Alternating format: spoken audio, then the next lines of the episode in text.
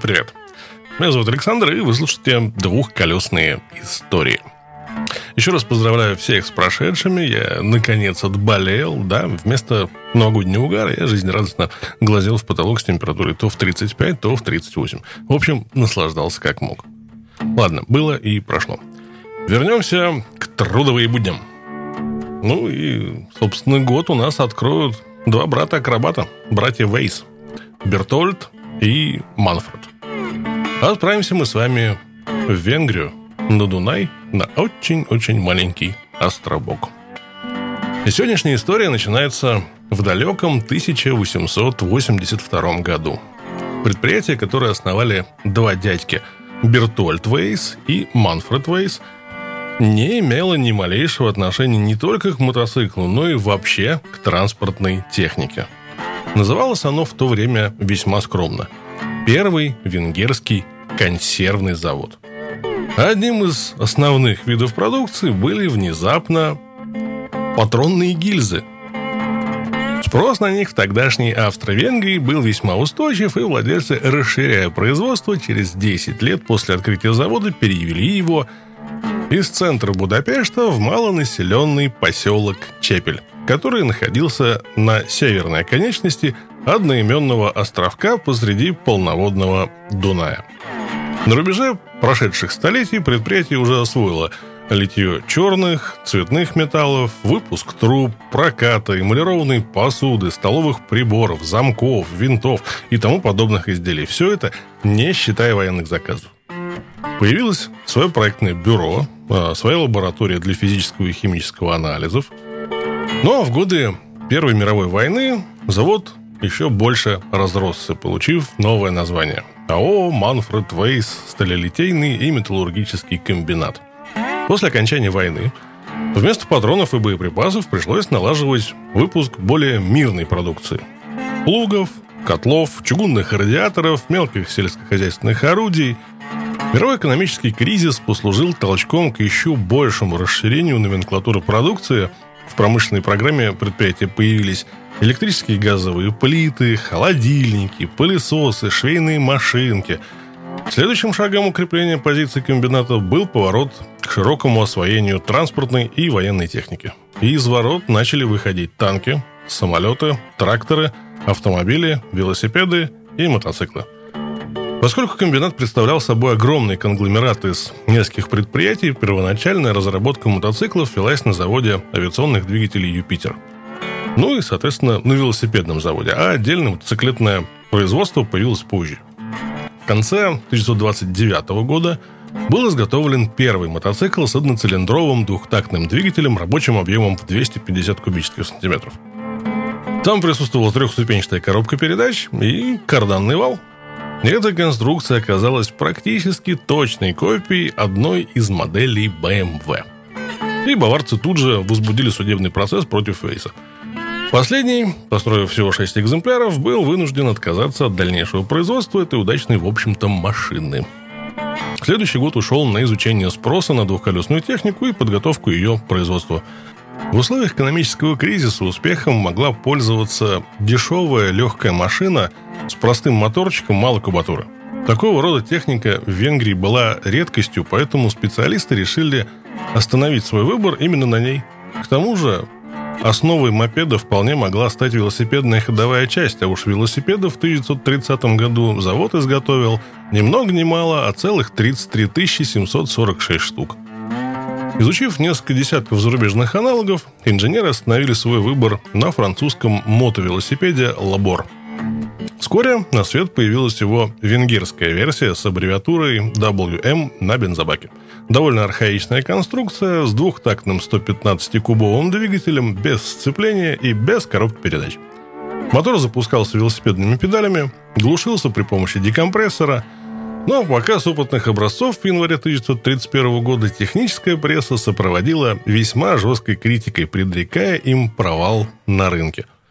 Действительно, во всех отношениях WM уступал прочим представителям этого класса легких машин. Его стоимость составляла 495 пинге, тогда как за 700 можно было приобрести Виллерс 150-кубовый с двухступенчатой коробкой передач и настоящей мотоциклетной передней подвеской.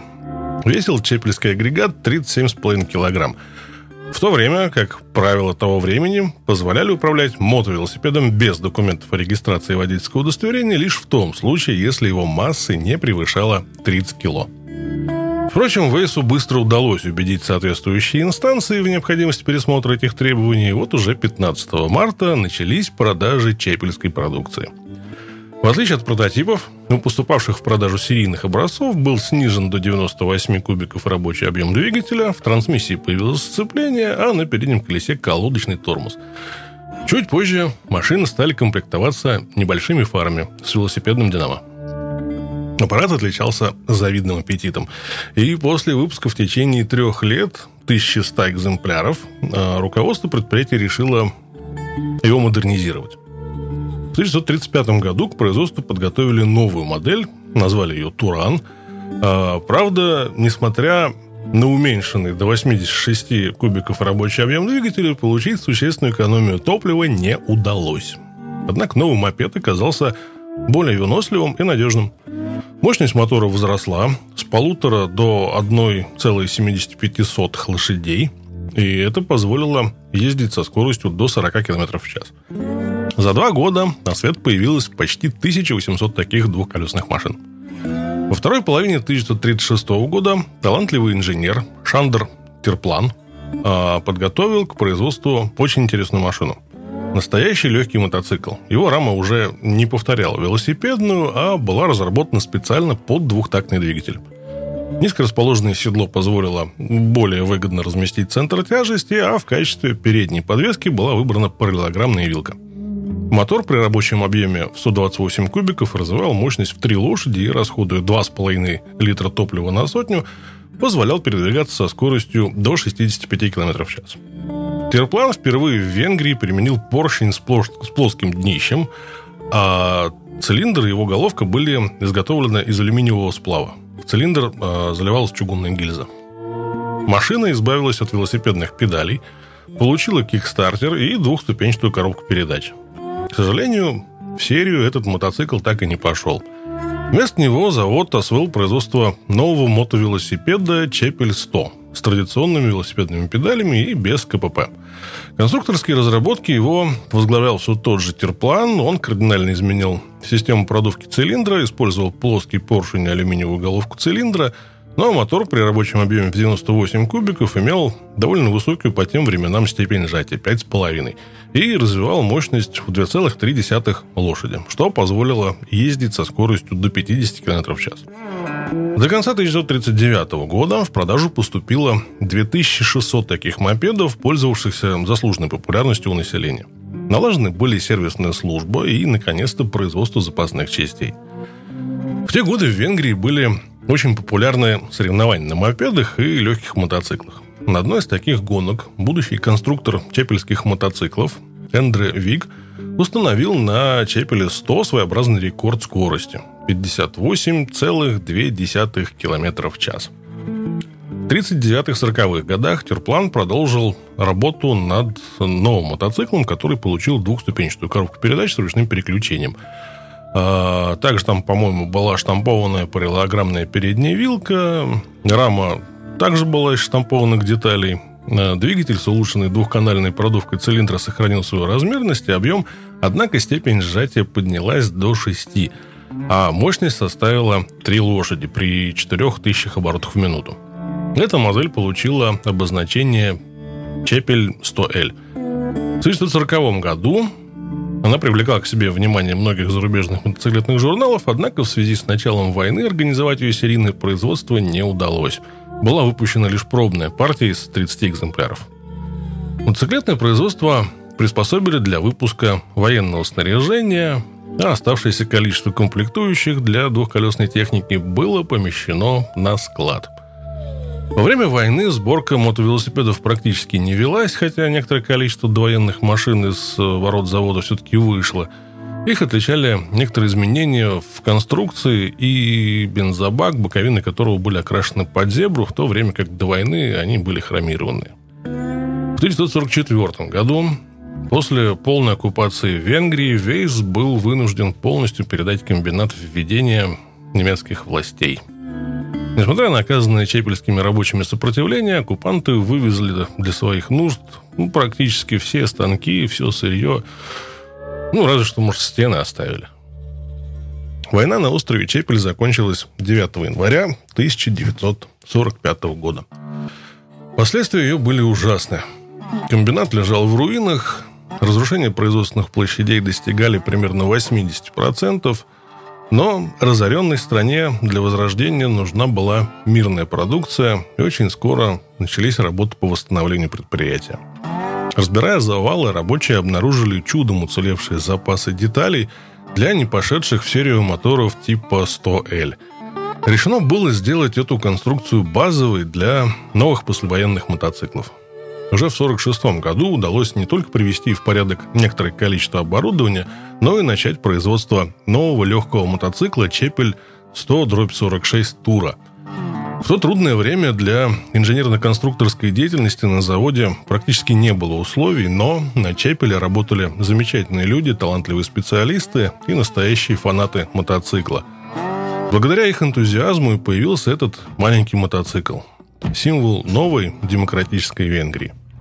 Специально для него сконструировали новую легкую трубчатую дуплексную раму, а, снова применили кикстартер вместо велосипедных педалей, впервые использовали механизм ножного переключения передач, а силовой агрегат и передняя вилка, разработанные терпланом еще до войны, были оставлены без изменений. Всего таких мотоциклов было собрано около тысячи штук. Тем временем новое руководство комбината поручила инженерам э, Дуралу Юрику и Йены Юрику э, разработку и подготовку к производству более современной и надежной, но в то же время простой и дешевой машины. В конце 1947 года предприятие начало выпуск мотоциклов, получивших индекс э, 100-48.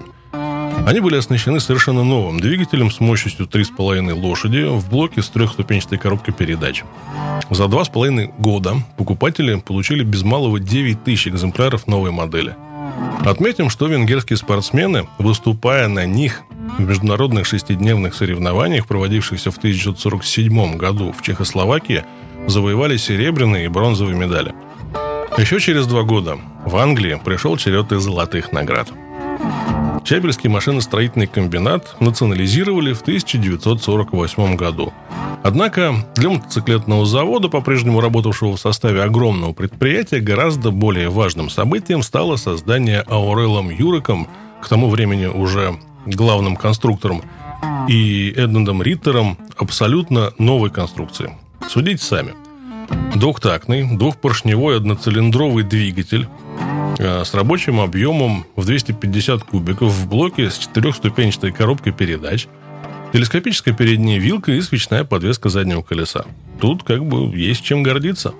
Мотоцикл получил индекс 250U. В 1949 году настал черед новой модели малого класса, получившей обозначение 125-49. Двигатель развивал мощность 4,5 лошади, мог разгонять машину до скорости в 80 км в час, а впервые в истории завода началась конвейерная сборка, что и позволило за один год изготовить 10 тысяч 36 штук, половину из которых составляли 125 кубовки. В том же году они стали поступать на экспорт.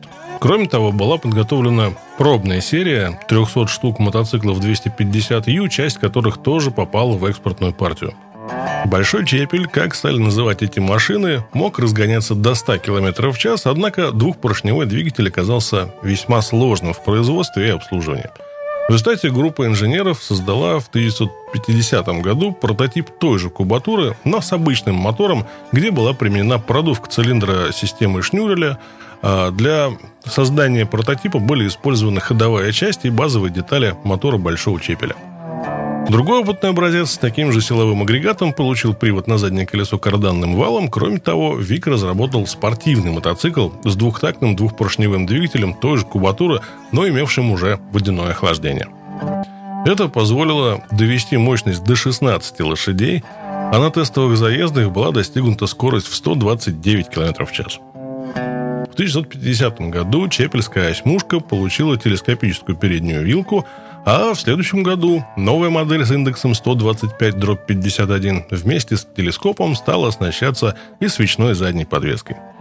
Эти усовершенствования значительно улучшили комфорт и безопасность мотоцикла, позволив существенно расширить его экспорт. В том же году изготовили пробную партию больших мотоциклов с однопоршневым мотором, получивших индекс 250-51, а в 1952 году новая 250-ка встала на поток, а всего до конца 1953 года изготовили 3,5 тысячи таких машин.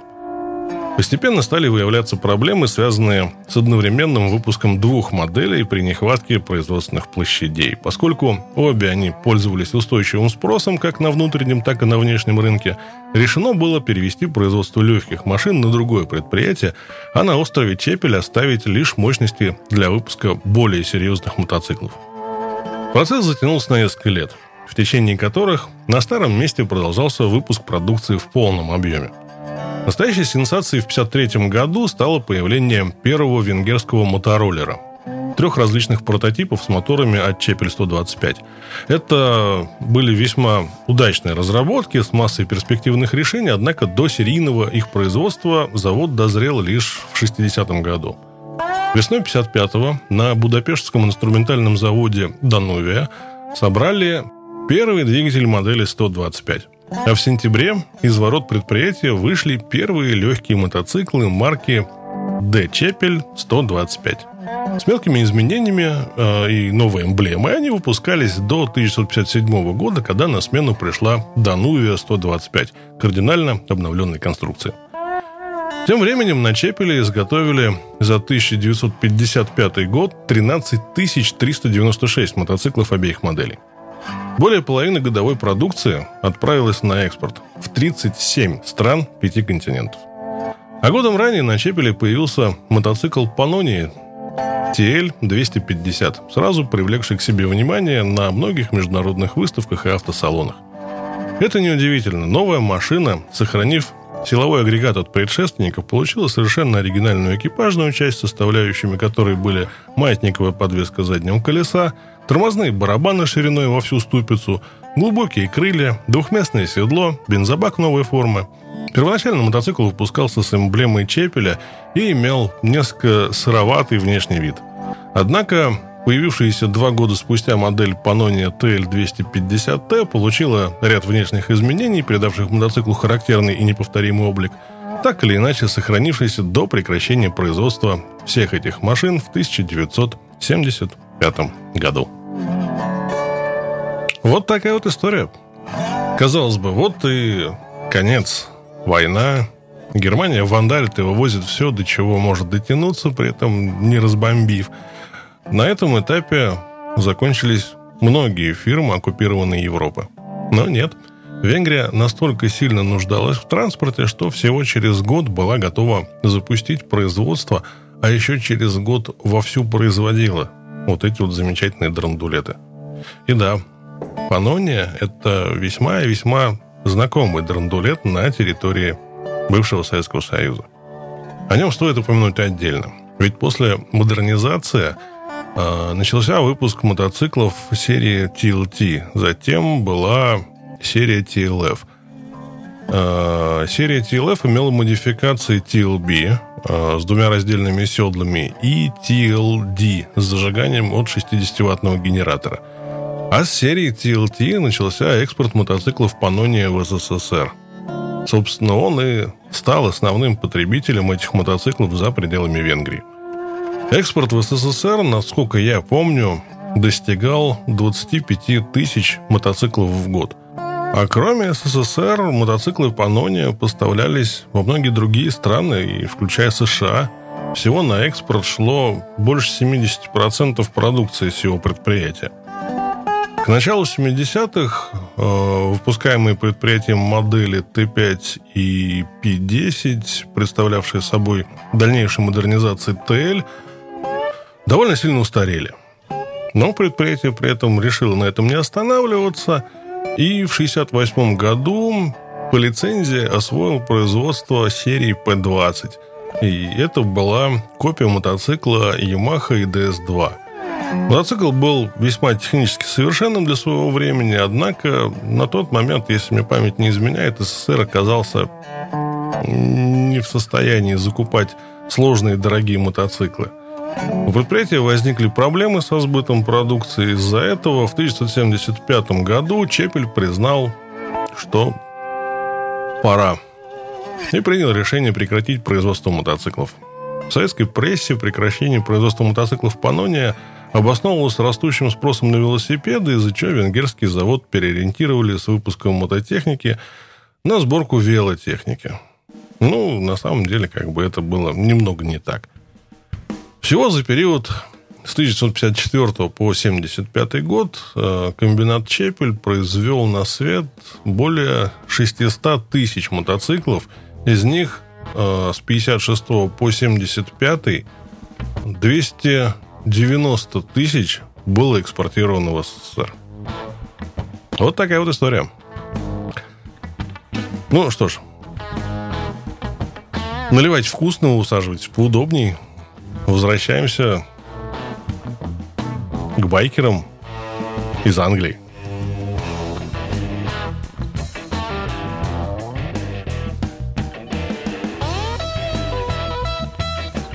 Глава 17. Два племени. Когда отверженные Мидленда невольно оказались свидетелями церемонии замены нашивок, на которых два чаптера датских гробовщиков надели нашивки с изображением пузатого мексиканца, они не сомневались, что ангелада как-то на это отреагируют. Двумя годами ранее ангелы откликнулись на открытие первого европейского чаптера бандита с организацией убийства из проезжавшей автомашины его вице-президента Мишеля Бюреля по кличке Бубу – Вслед за этим оба клуба стали усиленно рекрутировать новичков, и открытие первого скандинавского чаптера «Бандидос» уже выглядело как катализатор эскалации конфликта в полномасштабную войну. В Скандинавии байкерское сообщество, хотя и крайне значительное, сильно отличалось от сообщества, которое сложилось на глазах Буна в Соединенном Королевстве. Со временем гордость в связи с принадлежностью к клубу и братство уступали погоне за наживой. Единственная реальная забота ангелов состояла в том, чтобы не уступить хорошо освоенную территорию, которая приносила им каждый год миллионы благодаря наркоторговле. В конце концов, американские представители высшего звена от материнских чаптеров двух клубов встретились в Париже и после продолжительных и сложных переговоров договорились об условиях сосуществования. Ангелы хотели оставить Скандинавию под своим контролем и собирались оставаться доминирующим мотоклубом во всем регионе. Договоренность заключалась в том, что бандитов оставляли в покое лишь в том случае, если они не будут открывать новые чаптеры. С конца 60-х годов прошлого века появление небольших независимых байкерских банд с весьма необычными названиями – являлась главным трендом нордической субкультуры. Но лишь в 1979 году мотоклуб «Скачущий гусь» вырос в сильную организацию и стал формальным кандидатом чаптера ангелов ада. Ангелы Амстердамского отделения, образованного в 1977-м, уже пользовались местным либеральным законодательством по наркотикам для извлечения больших прибылей – Датский чаптер намеревался сделать то же самое, захватив контроль над торговлем гашишем и марихуаной. Большая часть такого бизнеса осуществлялась в христиании, на бывшей армейской базе к югу от города, которую в 70-х годах хиппи обжили и превратили в коммуну собственным правительством и образовательной системой. Там было узаконено потребление зелья, и наркотики на сумму больше 100 тысяч долларов ежедневно переходили из рук в руки – Однако мотоклуб «Фигня», байкерская банда, поставлявшая наркотики, отказывалась допустить кого-нибудь к участию в прибыльном деле. Чаптер «Ангелов» в Копенгагене получил карт-бланш перед новым 1980 годом, и вскоре его главарь, главарис Нильсон по кличке Блонди, объявил фигне войну. Имея конфиденциальную информацию о том, что четверо членов этой банды сидят в городском баре, Нильсон вошел туда, вытащил нож и перерезал горло двум своим противникам, пырнул ножом третьего, пока четвертый не успел даже среагировать. Затем ангелы принялись за президента фигни, Хеннинга Норберта Кнутсона по кличке Макрель, разрядив в него целый магазин автомата, когда он стоял возле своего дома. Кнутсон умер мгновенно. Течение следующих пяти лет погибли еще минимум 10 байкеров, сократив численность вредов фигни настолько, что существование его как клуба стало невозможным. Ангелы достигли своей цели, приобретя полный контроль над Данией. В 1990 году ангелы осуществили экспансию в Швецию, используя испытанную и надежную технологию подбора наиболее подходящих кандидатов. Они посещали страну, общались с несколькими клубами, затем, отстранившись, наблюдали, как эти клубы бьются друг с другом за право носить нашивки с мертвой головой. Выигрывал выстоявший в борьбе клуб. В Швеции таким клубом стали грязные подонки – он обосновался в портовом городе Мальмё против Копенгагена через пролив Ирсун.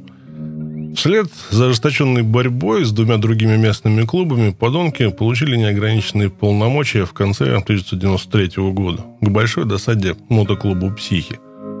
Клуб «Психи», обосновавшийся в Хельсинбурге, всего в 30 милях от Мальмё и руководимый Михаэлем Люнгреном по кличке Джо, Бу встречал его – и подружился в Марселе. Был взбешен выбором ангелами подонков без того, чтобы дать им шанс стать кандидатом.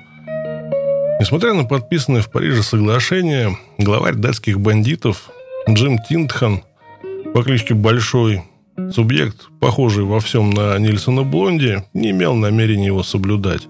В начале 94-го он связался с психами, предложил им объединиться и дать ангелам бой – Джо позвонил Буну с целью информировать его об этом. «Ты получишь много неприятностей, если пойдешь по этому пути», — предостерег его Бун. «Знаю, но у нас будут неприятности в любом случае. Ты знаешь, на что нацелены ангелы. Они хотят взять под контроль всю страну. С тех пор, как они явились в Швецию, у нас нет других забот, кроме как отбиваться от них. Рано или поздно они попытаются нас уничтожить.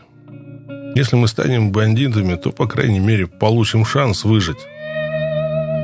Развитие событий обсуждалось на следующем общенациональном заседании Совета клуба «Отверженные Мидленды», и вскоре после него Бун позвонил Джо, чтобы сообщить ему точку зрения клуба на ситуацию. «Мы послали их к чертовой матери», — передал Бун приятелю. «Не слушайте то, что говорят вам ангелы. Надевайте нашивки «Бандидос». Не давайте с собой помыкать, действуйте смелее. По своему обыкновению ангелы послали пару сторонников отыскать клуб в Хельсинборге и обстрелять его. Во время нападения никто не пострадал, но вскоре после этого ангелы открыли собственное перспективное отделение в Хельсинборге. Теперь созрели условия для войны, начинать которую первыми опасались все. А Джо Люнгрен оказался на передней линии огня. Ко времени, когда Бун и другие члены отверженных Мидленда вернулись из Флориды, здание клуба «Психи» было обстреляно вновь, а одному из бандитов отстрелили кончик пальца. Затем состоялась перестрелка во время увеселительного мероприятия бандитов, когда погиб один приблудный ангел, а трое других получили ранения.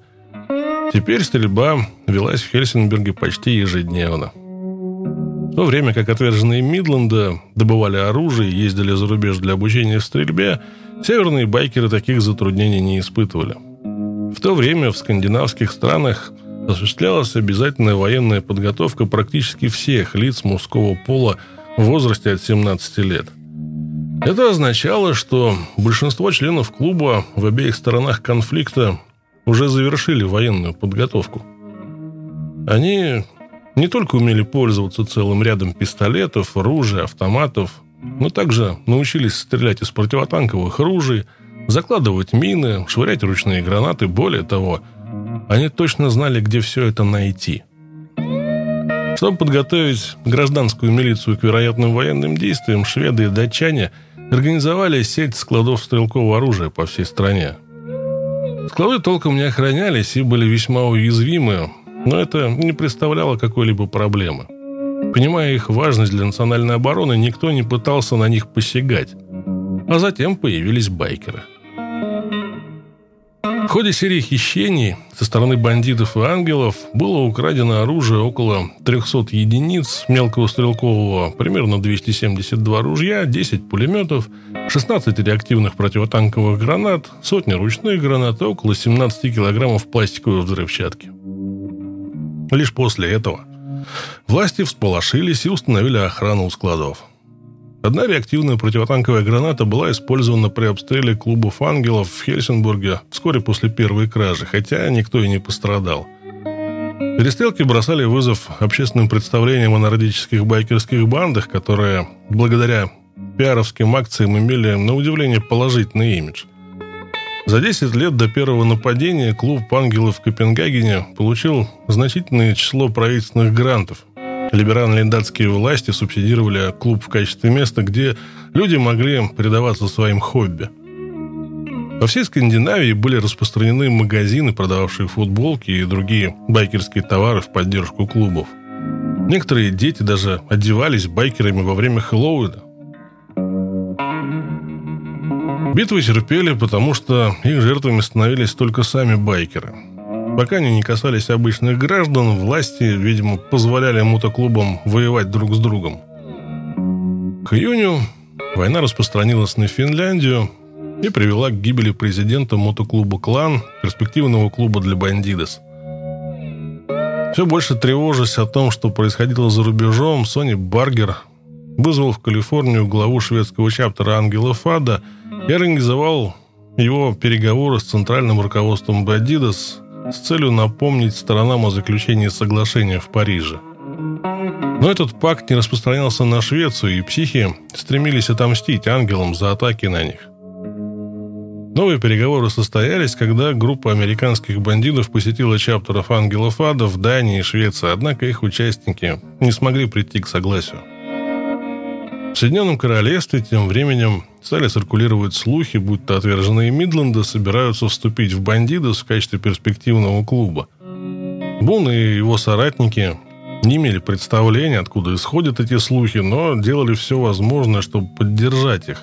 С точки зрения пиар-компании, они стремились к тому, чтобы ангелы чувствовали себя как можно более неуютно. И едва ли было лучшее средство для этого, чем демонстрировать свою поддержку всем тем, кто противостоит ангелам ада. В качестве дальнейшей провокации Бун привез в Швецию небольшую группу отверженных Мидленда для участия вместе с Джо, ныне главой отделения клуба в Хельсинбурге, в церемонии открытия еще одного отделения «Бандидос».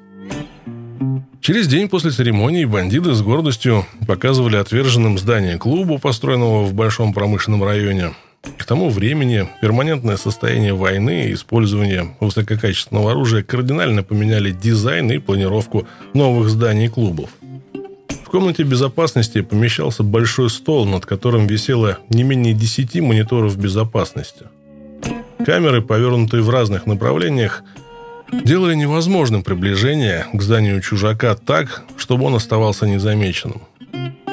В комнате постоянно находились дежурные. Слева от пульта управления находилась большая красная кнопка. Это, объяснили Буну, экстренное запорное устройство. В чрезвычайных ситуациях с помощью пневматики все двери здания автоматически закрывались и надежно запирались.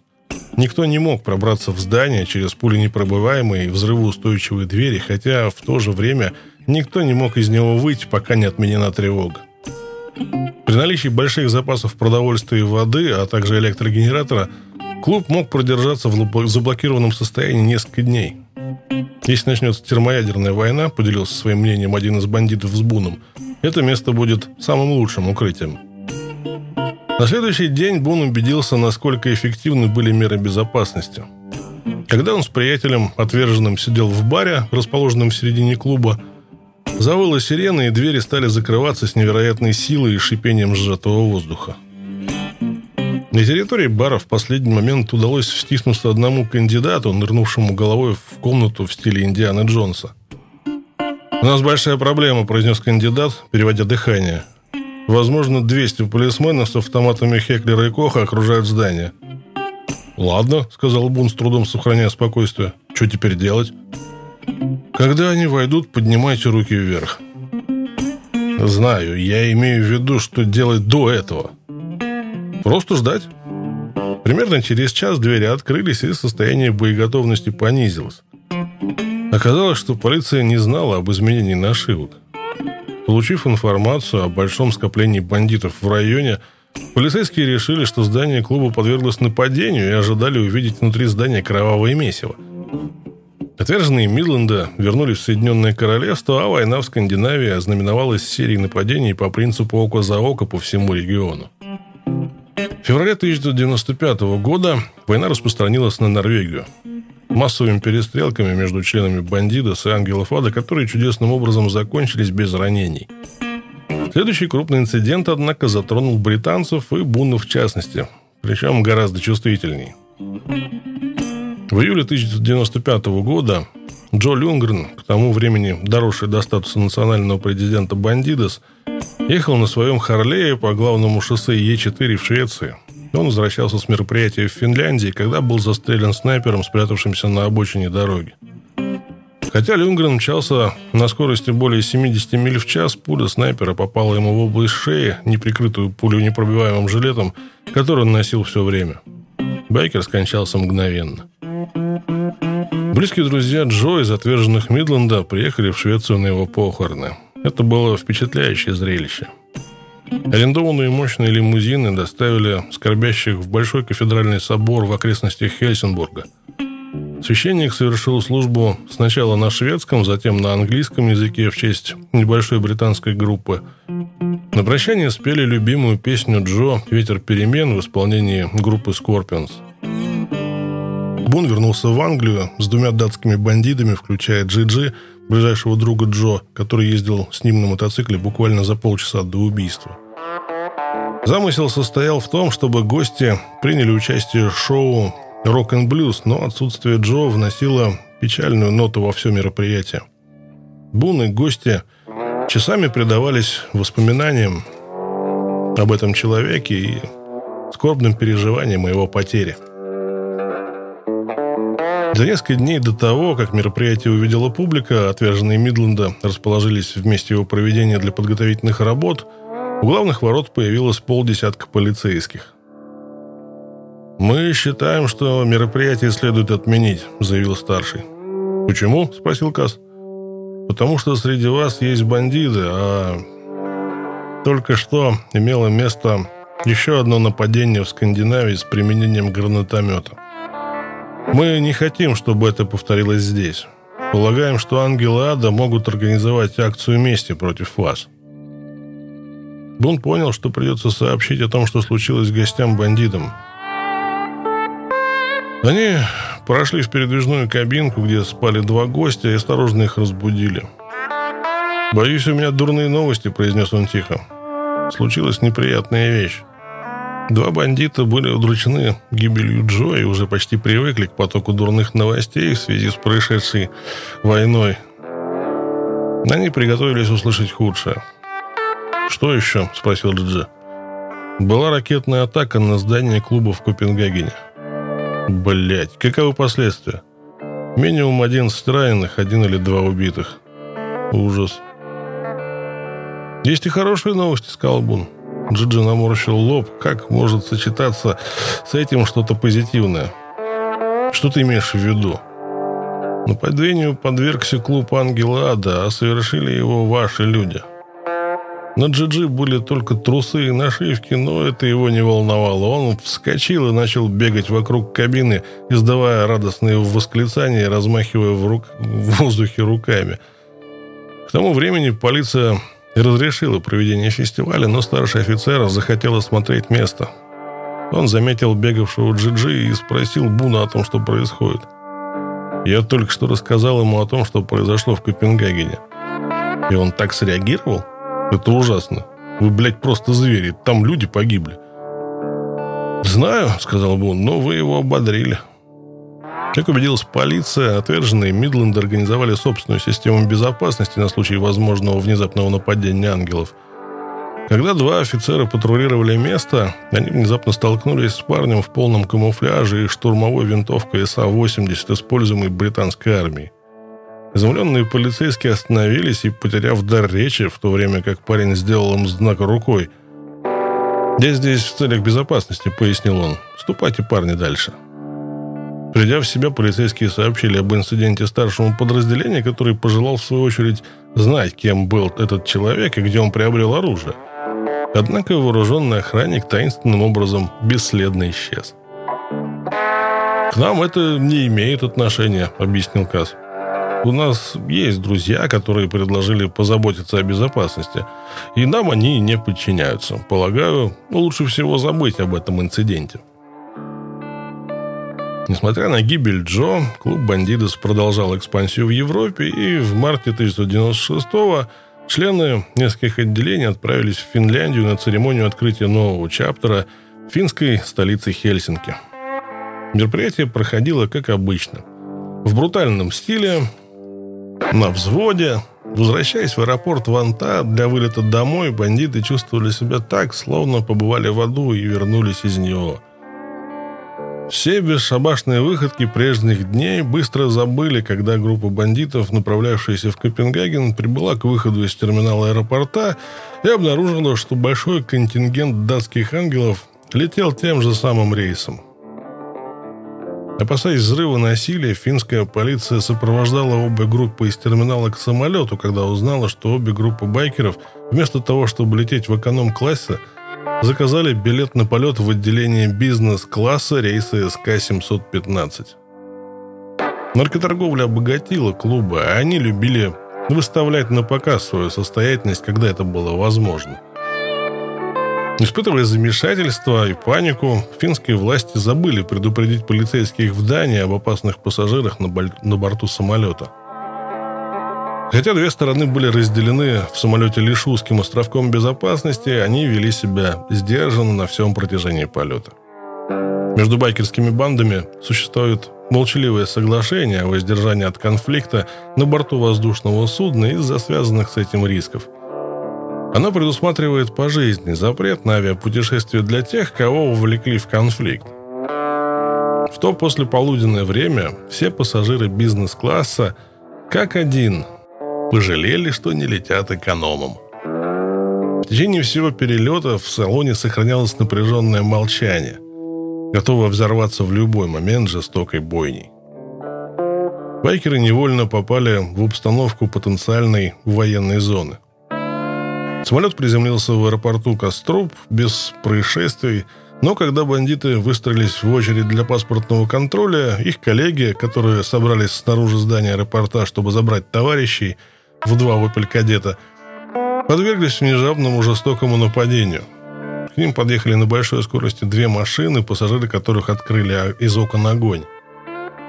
Одновременно с визгом тормозов два парня, размахивая автоматами девятого калибра, приблизились к сидевшему в машине бандиту Уфа Ларсону и стали стрелять в него сквозь ветровое стекло и боковые стекла. Пули угодили в голову, сердце и ноги Ларсона. Он скончался на месте.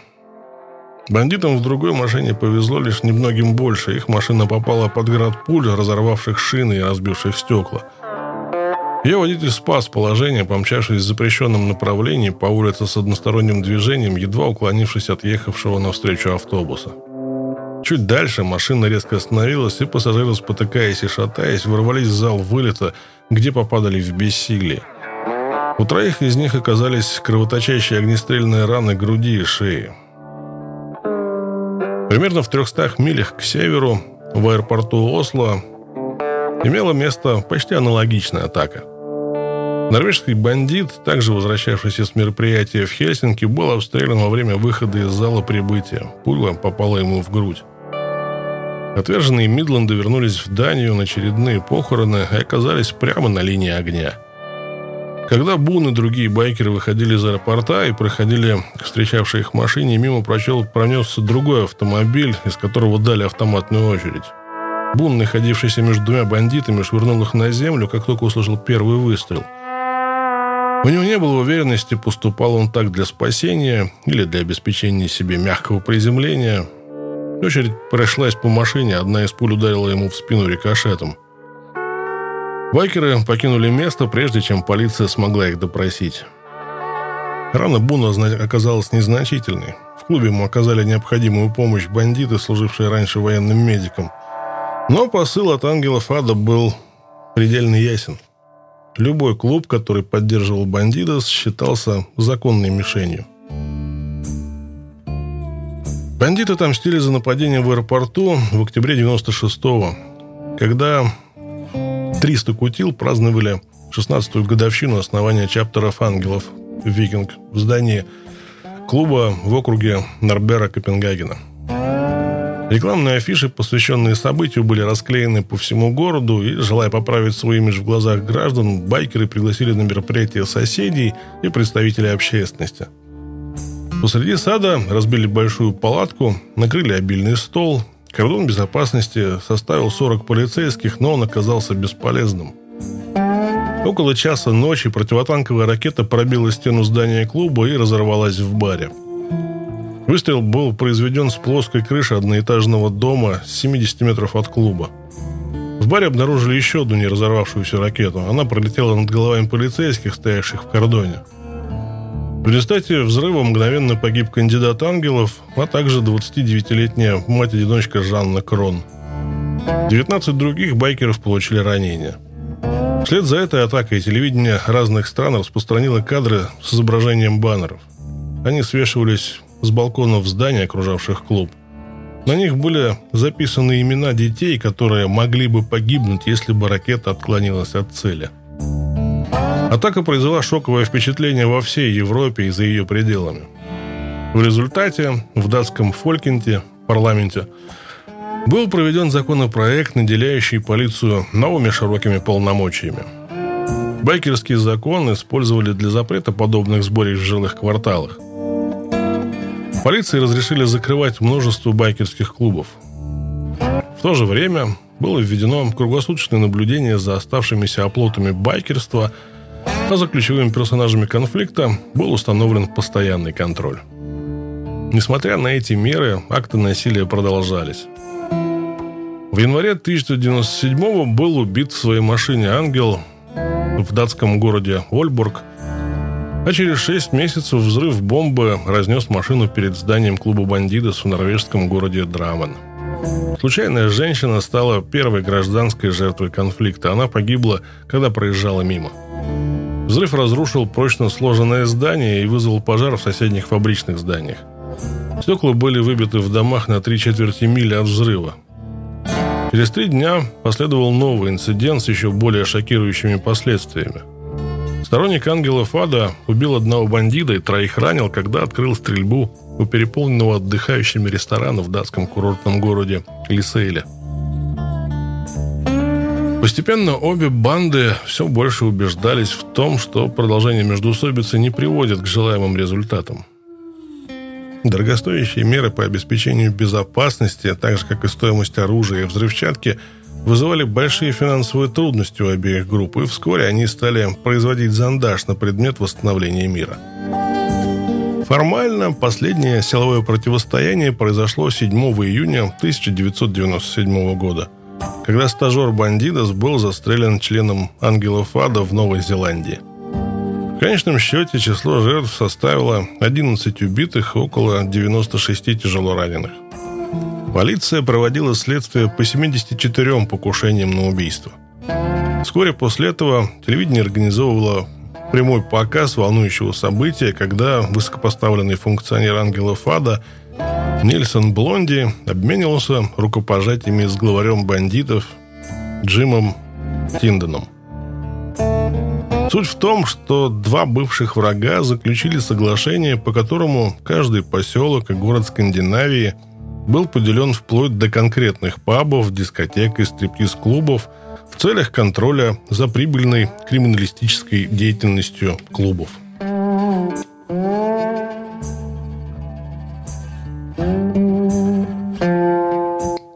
Глава 18. Австралия и Новая Зеландия. Март 1997 года. С тех пор, как отверженные Мидленды вернулись из поездки во Флориду, вновь организованное австралийское отделение АОА бомбардировало их предложениями возглавить мотоклубы Австралии и Новой Зеландии, а также посетить их страны. Австралийские отверженные хотели стать гостеприимными хозяевами. По их мнению, именно благодаря усилиям британцев им был предоставлен чартер в первую очередь. Если бы Бун и его соратники не вмешались во время байкерской недели в Дайтоне, они, несомненно, до сих пор бы оставались в кандидатах. Их благодарность не знала границ, и все отделения различных штатов и территорий хотели от себя лично, возможно, скорее отблагодарить благодетелей. После прибытия в аэропорт Сиднея и короткого отдыха визит британцев приобрел знакомый вид. Отверженных Мидленда водили из бара в бар, из клуба в клуб, одного вечера на другой. Когда они бы не приходили, их чествовали как знаменитости и предоставляли неограниченный доступ к потреблению пива, наркоты и женщин для утех.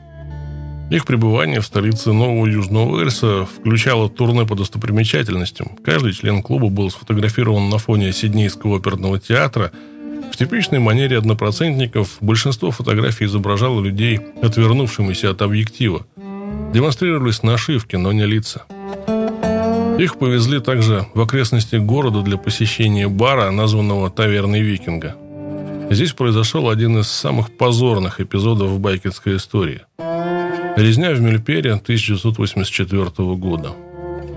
Бон и другие отверженные Мидленда что-то слышали об этом инциденте в свое время. Теперь они впервые услышали всю историю из уст тех, кто реально находился тогда в этом месте. В 1966 году, когда был основан клуб «Бандидос», шотландец Уильям Росс по кличке Джок перебрался из родного Глазго в Сидней, чтобы начать новую жизнь. Ему было 26, и он отчаянно искал верный путь в жизни, работая учеником кузнеца, водителем грузовика и отслужив в армии. Он надеялся, что смена места жительства поможет ему наладить жизнь. Лидер по призванию, настоящий мужчина, Джок вскоре нашел все, что искал, основав мотоклуб под названием «Команчерос», заимствованным из вестерна Джона Уэйна – Каждый его член должен был поклясться в верности клубу до смерти и носить на руке татуировку клуба. Рекрутам не позволялось ездить на мотоциклах японского производства, им приходилось вносить вклады в боевой фонд, доходы от которого шли к самому Джоку. Им также приходилось соблюдать клубную версию десяти заповедей. Президент является верховным главнокомандующим Команчерос. Любой член клуба, проявивший трусость, должен исключаться из него. Любой член клуба, укравший у товарища, исключается из клуба. Любой член клуба, отбивающий подружку у товарища или пытающийся воспользоваться конфликтом между ними, исключается из клуба. Любой член клуба, торгующий или распределяющий или потребляющий тяжелые наркотики, исключается из клуба. Любой член клуба, сеющий распри в клубе, то есть компрометирующий каким-то образом или в какой-нибудь форме руководителя клуба или его политику, сеющий дурные слухи в отношении них, исключается из клуба. Любой член клуба, увлеченный в использовании своего вышестоящего положения для вымогания у другого члена клуба или кандидата мотоцикла, денег или других ценностей, сурово наказывается – Любой член клуба, отказывающийся помочь товарищу в беде, настоящий, а не выдуманный, сурово наказывается. Любой член клуба, раскрывающий особенности клубного бизнеса или политики человеку, не состоящему в клубе, без санкций руководителя организации, сурово наказывается. Любой член клуба, увлеченный в ношении нашивок, когда едет не на мотоцикле британского или американского производства двигателем объемом 500 кубических сантиметров и более, сурово наказывается. Одержимый страстью к военщине, он пудрил мозги друзьям тем, что служил в элитном спецназе. Джок требовал, чтобы члены клуба принимали участие в недельных сессиях военной подготовки, ходили строевым шагом на импровизированных парадах перед зданием клуба в пригороде Сиднея, Вскоре члены клуба Команчерос стали его личной гвардией. Жестокие конфликты с байкерами других клубов были постоянным явлением и регулярно попадали в заголовки местной прессы, вырезки из которых Джок бережно хранил в специальной папке. Во время одного из скандальных инцидентов Команчеры сцепились с членами городского мотоклуба «Одиночки». После того, как один из одиночек пригрозил нескольким Команчера с обрезом, Джок предпринял контратаку, избив нескольких одиночек, а затем предложил сторонам встретиться в отеле для заключения перемирия. Одиночки согласились на встречу. Они появились в назначенном месте без оружия, как и обещали. Их встретили команчерос, приехавшие на двух машинах с бейсбольными битами. После жестокого избиения одиночек заставили отдать свои нашивки, а их клуб прекратил существование – на месте инцидента прибыла полиция, однако ни один из одиночек не выдвинул обвинений. Хотя их клуб был уничтожен, байкеры остались верны своему обету молчания, понимая, что любое признание лишь унизит их еще больше. В конце 70-х годов в клуб вступил Энтони Спенсер по кличке Снодди.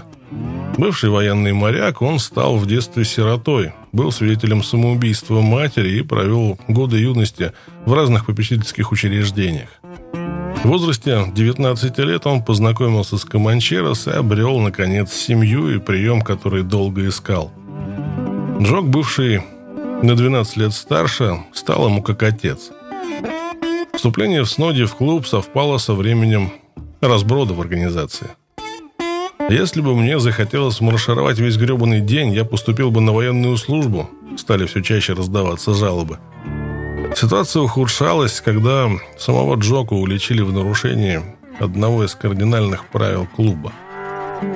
Пристав Команчерос, Колин Кэмпбелл по кличке Цезарь, пришел с другом в гости к одному члену клуба, когда заметил машину Джока, припаркованную перед домом. Заглянув в открытое окошко дома, они увидели, как Джок занимается любовью с женой своего коллеги.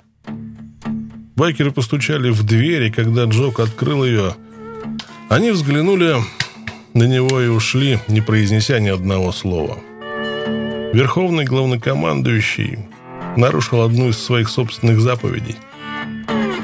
Для Сноди это был акт самого подлого предательства – Человек, которому он подражал и считал своим учителем, наплевал на все, чему учил верить.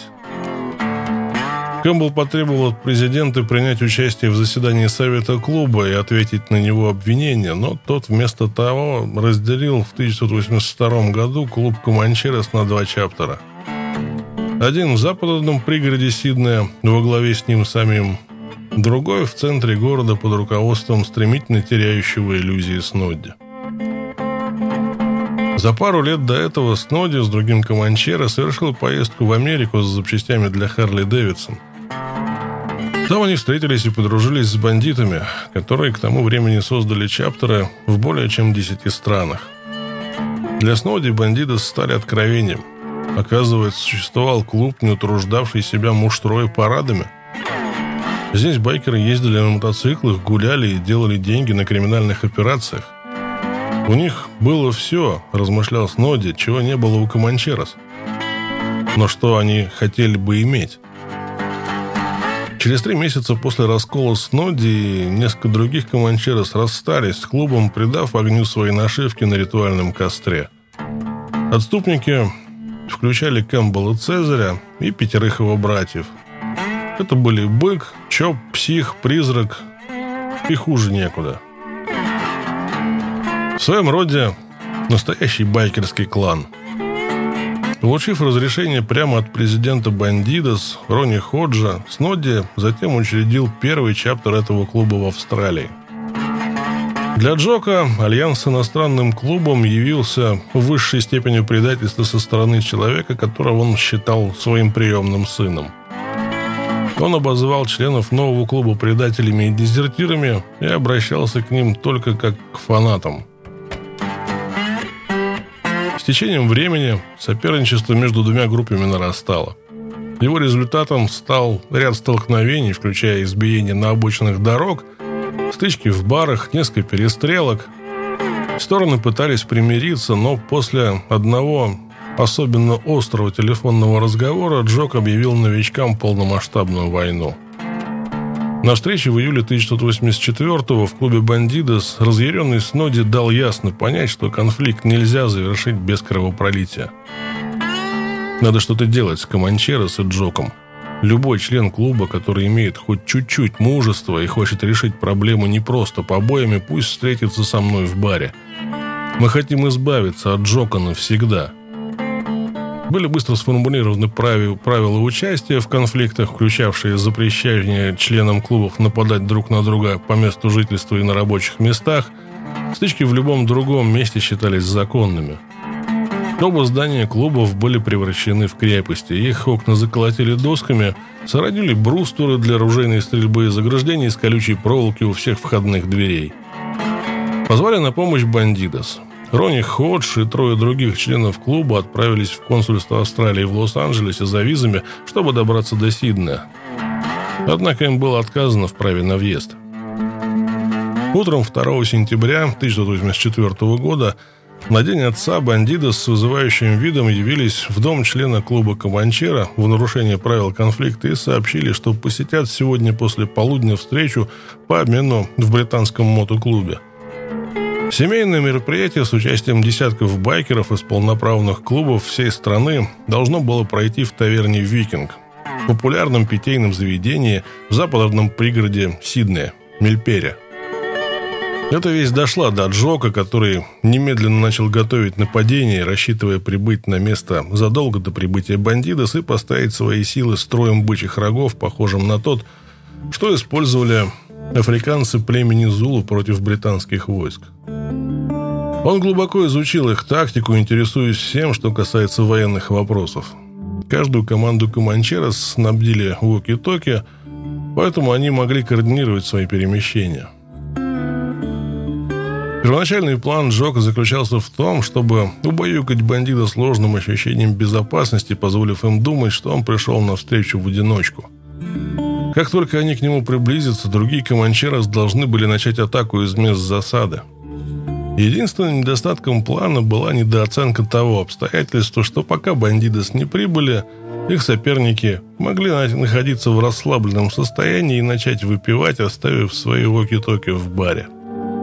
Бандитос, в том числе Сноди и пять из шести братьев Кэмпбелла, казалось, появились ниоткуда.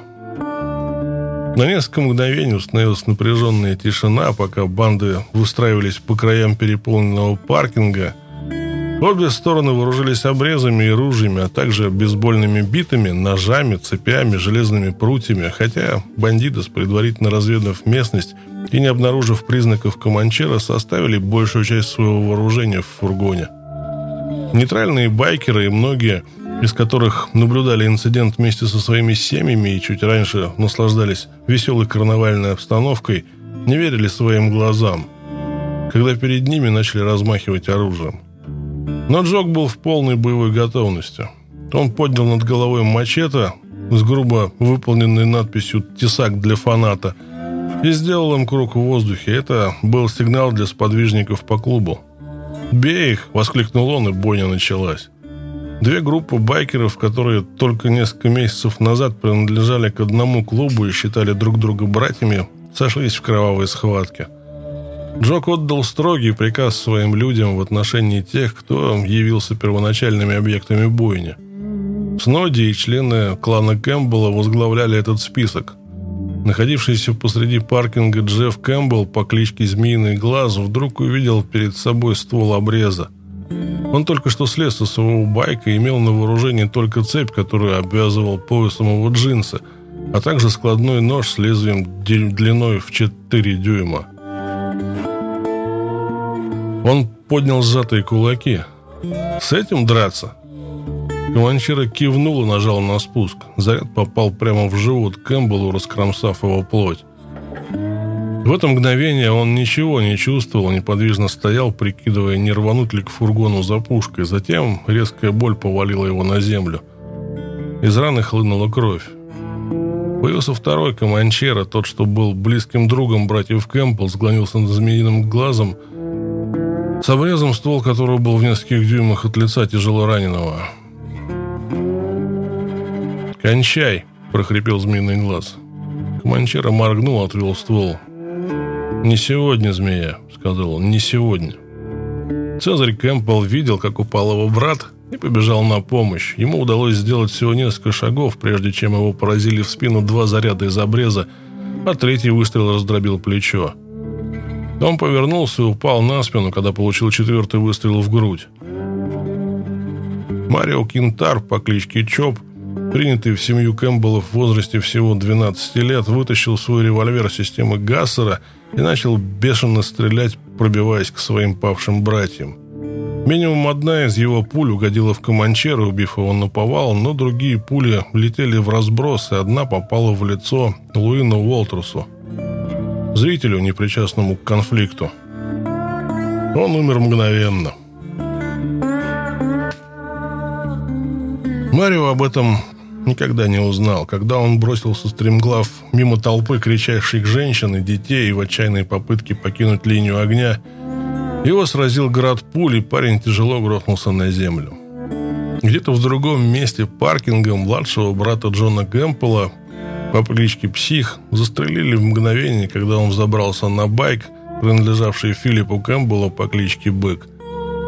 Выстрел опрокинул его на багажник ближайшей машины, а правая рука буквально повисла как плеть. Затем бандиты перегруппировались и начали ответные боевые действия, заставив Команчерос отступить в заднюю часть бара. Остальным бандитос были поставлены конкретные цели, а другие байкеры клуба должны были войти в мобильную группу поддержки тех бойцов, которым угрожала опасность не справиться с превосходящими силами врагов. Одного за другим убили еще троих команчерос. Одного из них, Ромчика по кличке Воробей, поразили с такого близкого расстояния, что пыш от заряда застрял в его шее. Другой, Тони Маккой по кличке Пес, получил заряд в лицо и грудь. Он умер прежде, чем упал на землю. Верховного главнокомандующего Команчерос, Джока, отказывающегося воспользоваться защищенной позицией для наблюдения руководства сражением, поразили выстрелом в грудь и левую сторону головы. Последняя пуля раздробила ему зубы и проникла в голову. Друзья вынесли змеиного глаза в безопасное место, но как только его опустили на землю, он увидел искаженное мукой лицо Грегори Кэмпбелла по кличке Призрак, которому чуть раньше прострелили горло. Он не подчинился Команчера с обрезом в руках, потребовавшего у него от него положить оружие и биться как мужчина на кулаках. «Я не могу дышать», – прохрипел призрак, и змеиный глаз понял, что его брат умирает. Пока он смотрел на него, не в силах оказать помощь, призрак истекал кровью. К месту схватки вызвали более 200 полицейских. Начальник отдела сыскной полиции Джон Гарвей почти поспел к заключительной части сражения, когда лицом к лицу встретился с команчера Рэем Куклером по кличке Солнечный Луч. Куклер, несмотря на серьезное ранение, в голову направил заряженный обрез прямо на полицейского.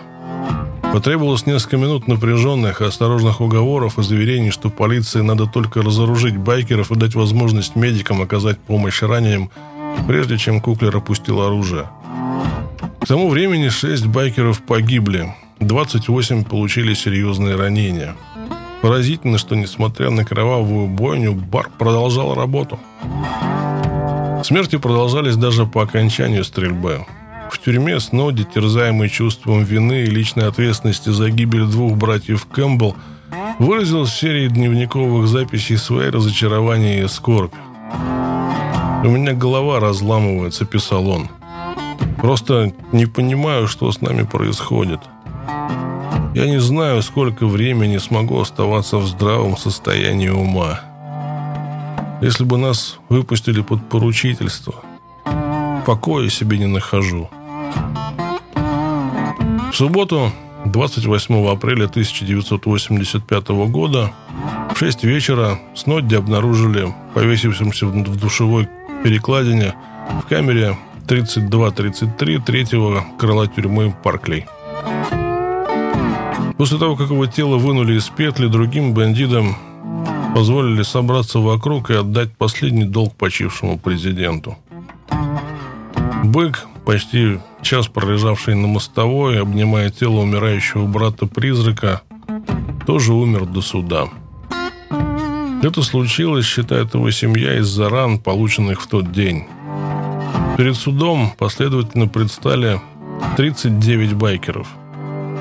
Ни один из обвиняемых с обеих сторон не пожелал давать показания.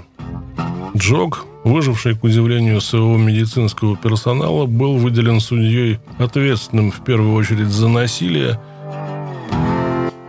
и приговорен к пожизненному заключению. Такой же срок получили семь других команчерос. 16 братьев-бандитов, новичков, приговорили к 14 годам заключения. Сам судебный процесс стал самым крупным, долгим и затратным за всю историю права в Австралии.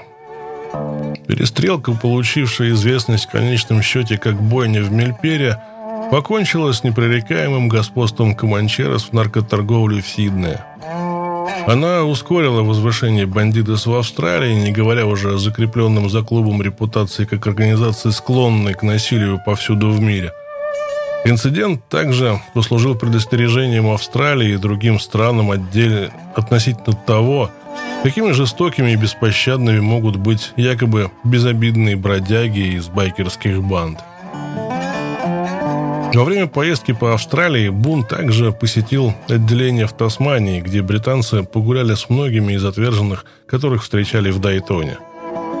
Они пообщались также с Сидом Коллинзом, президентом и основателем клуба «Отверженные Мельбурна».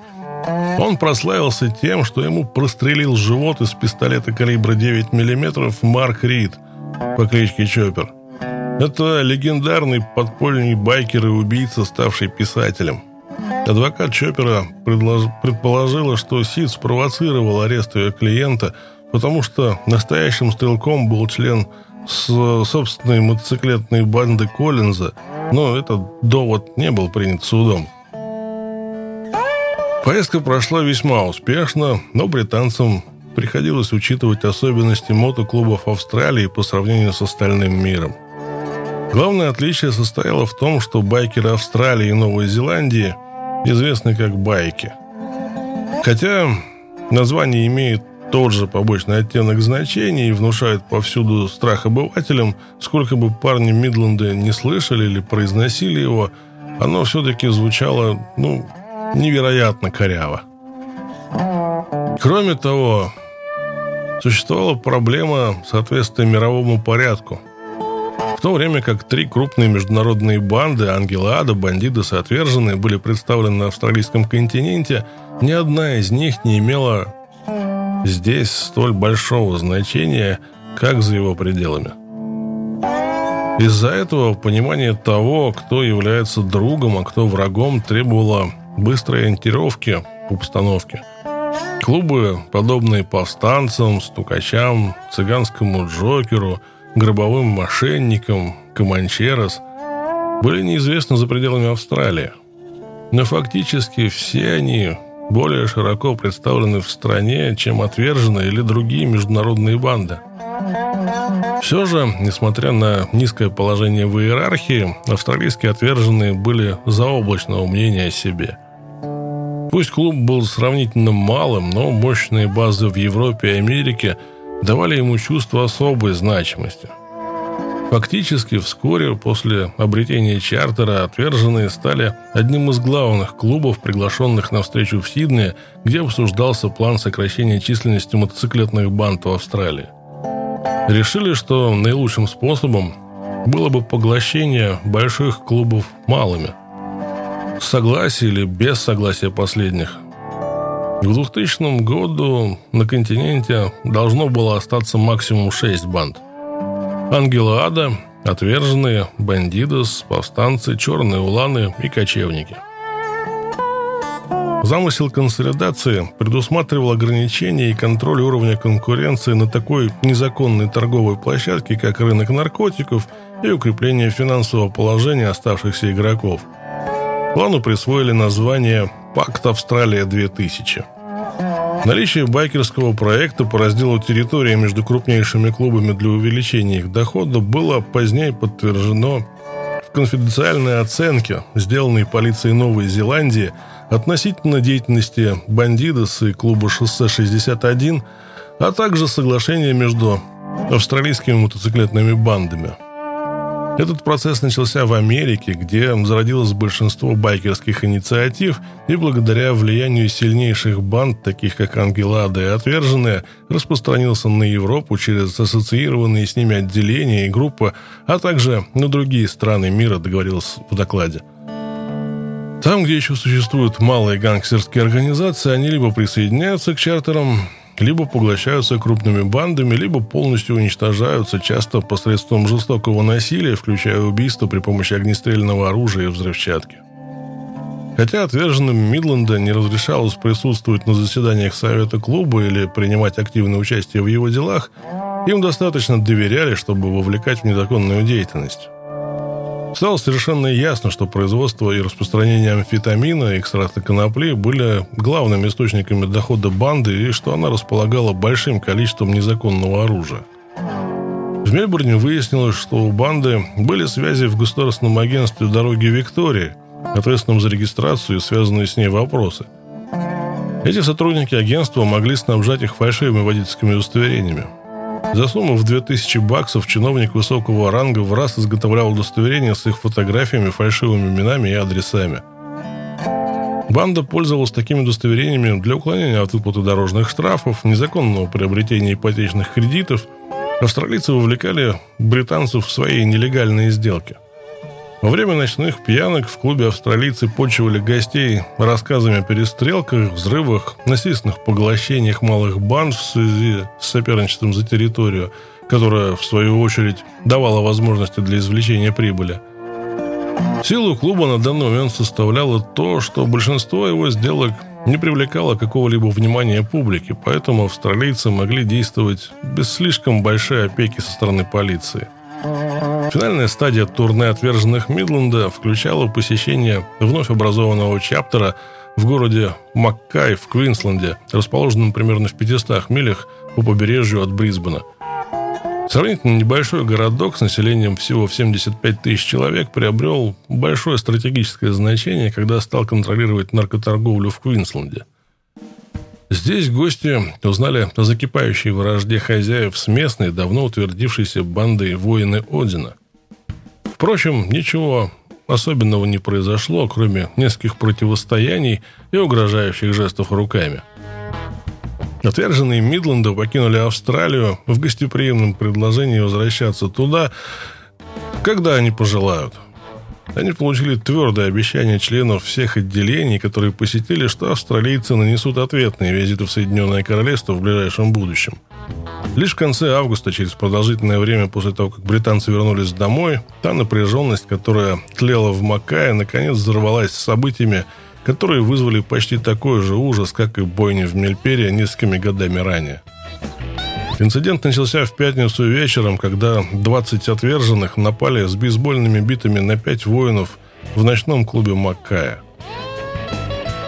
Во время запланированной ответной атаки процессия воинов на мотоциклах подъехала к зданию клуба «Отверженные» в 3 часа дня на следующее воскресенье. Однако отверженные подготовились к нападению и поджидали налетчиков в засаде, располагая арсеналом, включавшим помповые обрезы и полуавтоматические ружья – на одной стадии противостояния стороны призвали к перемирию, чтобы позволить медицинским работникам собрать раненых байкеров, лежавших на дороге. Позднее, по отдельности, доставили пиццу полиции и байкерским бандам. Сражение бушевало более трех часов. Когда стемнело, многие отверженные бежали в окрестные мангровые заросли. Полиция, усиленная контингентом из Брисбена и Кернса, занимались весь следующий день их поимкой – в воскресенье вечером два парня, раненые в голову, подверглись срочной медицинской операции. Один из них ослеп на один глаз. Другие три парня были госпитализированы с менее тяжкими ранениями. В целом, 53 байкера, включая двух бандитов, которые были в то время гостями отверженных, предстали перед судом по обвинениям, связанным с перестрелкой. Все они отказались сотрудничать с судом или давать какие-либо показания, помешав полиции предъявить им что-либо более серьезное, чем обычное обвинение в драке. Хотя полиция захватила десятки единиц оружия, ни одно из них не имело отпечатков пальцев, и несмотря на то, что было обнаружено более сотни гильз, принадлежность ни одного из них не была выявлена. Когда дело дошло до суда, ни одного из байкеров не признали виновным.